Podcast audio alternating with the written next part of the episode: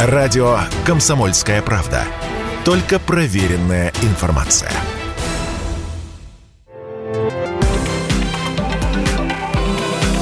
Афиша «Союза».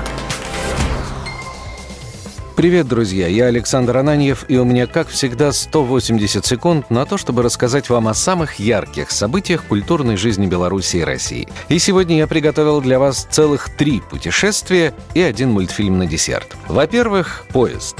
Поезд, на который нельзя купить билет, но на который ни в коем случае нельзя опоздать. Уникальный передвижной музей «Поезд Победы» продолжает движение по Беларуси. Это самый необычный музей на колесах. Его девять интерактивных вагонов – это ожившая история той самой Великой Отечественной войны.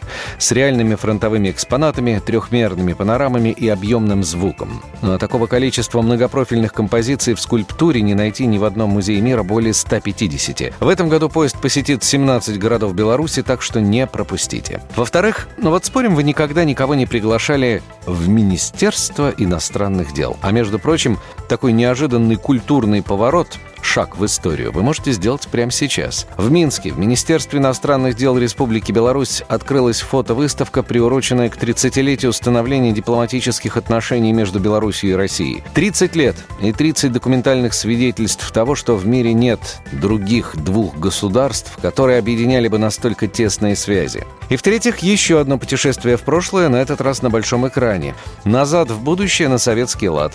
Ностальгическая фантастическая комедия Карена Захарова и Армена Ананикяна «Артек. Большое путешествие». В общем, все понятно из самого названия. Необъяснимым образом четыре мальчика переносятся из нашего времени в 1988 в Артек на Черном море. Им предстоит в кратчайшие сроки подружиться со своими собственными родителями, ну и как-то найти возможность вернуться в свое время.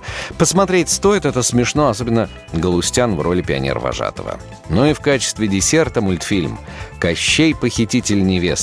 Буквально на днях этот э, мультфильм посмотрела моя знакомая со своей шестилетней дочкой. И в конце концов было неясно, кто из них двоих получил больше удовольствия, взрослый или ребенок. Ну а коли так, мультфильм получился что надо. Царь Горох, Петрушка и Колобок против Кощея Бессмертного, который, потеряв берега, взялся похищать невест в амплуа рыцаря печального образа. Ну и голоса Виктора Добронравова и Елизаветы Боярской как лишний повод посмотреть этот мультфильм на большом экране.